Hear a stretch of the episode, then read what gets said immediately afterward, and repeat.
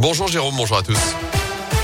Et à la une de l'actu ce mercredi, ras-le-bol général à la Sécu de la Loire. Un préavis de grève illimité vient d'être lancé à l'appel de deux syndicats. Selon eux, les employés de la CPAM sont sous l'eau dans notre département. Ils réclament plus de moyens auprès de la direction, notamment la titularisation des personnes en CDD, qui sont une vingtaine actuellement. La crise sanitaire n'a pas arrangé les choses et la relation entre les usagers et les employés de la Caisse primaire de l'assurance maladie s'est fortement dégradée. Angèle Losvala est salariée de la sécurité sociale et élue CGT. Quand on pense que satisfait de 30 jours de délai pour payer des indemnités journalières, ces gens-là, bah, ce sont les seuls revenus de remplacement. Ça ne choque personne. Donc, bien entendu, qu'est-ce qui se passe? Les gens, au bout d'un moment, ils prennent aussi le téléphone. Donc, la plateforme téléphonique, ça explose. On a un taux décroché, c'est-à-dire la moyenne de réponse que donne le téléconseiller. On est à 43 minutes d'attente. Donc, vous imaginez le retour. S'il appelle, qu'il attend 40 minutes, c'est qu'il a besoin de sa réponse. Son dossier, il est important pour lui, il est, il est vital. Il n'a pas de réponse. Donc, les gens, ils viennent à l'accueil en colère. Enfin, voilà, c'est le chat qui se mord la queue et, du coup, les services ne peuvent plus.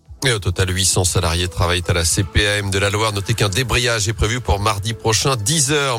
Autre mobilisation chez nous, celle des agents d'entretien du HPL. Ils se sont mis en grève hier à saint C'est la troisième fois en quelques mois que ces salariés de Samsic se mobilisent pour réclamer une amélioration de leurs conditions de travail et un arrêt immédiat des pressions exercées, selon eux, par leur hiérarchie.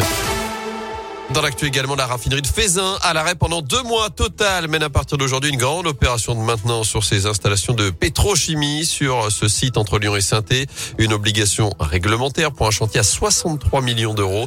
La reprise complète de l'activité est annoncée pour le 26 mai. Total qui par ailleurs annonce mettre fin d'ici à la fin de l'année à l'achat de pétrole et de produits pétroliers en provenance de Russie. Le groupe français était sous pression depuis le début de la guerre en Ukraine. Au 28e jour justement de l'offensive russe, le président Volodymyr Zelensky s'adresse aux parlementaires français cet après-midi. Visioconférence à 15h en direct depuis l'Assemblée nationale et le Sénat pour tenter d'obtenir davantage de soutien de la France dans ce conflit.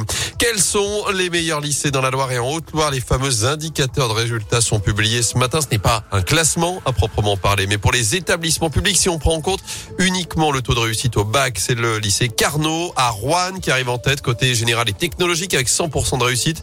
Suivent Jean Puy à Rouen, Georges Brassens arrive de Gier, Lastré à Bois sur Lignon et le lycée des Horizons à Chazelle-sur-Lyon avec 99%. Côté à lycée professionnel, direction le Haut-Forêt à Verrières et Pierre Coton à Néronde pour retrouver 100% de réussite. En Haute-Loire, c'est le lycée Emmanuel Chabrier d'Y-Saint-Jean qui a les meilleurs résultats, que ce soit côté professionnel ou général et technologique avec plus de 90% de réussite à chaque fois. On rappelle que l'organisation du bac avait été adaptée l'an dernier à cause du Covid. La plupart des épreuves avaient été remplacées par du contrôle continu. Enfin, autre palmarès, celui du guide Michelin. Il a été dévoilé hier avec 41 restaurants qui ont reçu une première étoile. Seulement 3 chez nous en Auvergne-Rhône-Alpes, mais aucun dans la Loire et en Haute-Loire. Statu quo dans nos départements. Et pas d'inquiétude tout de même. Marcon à Saint-Bonnet-le-Froid et trois gros à Ouge conservent évidemment leurs trois étoiles.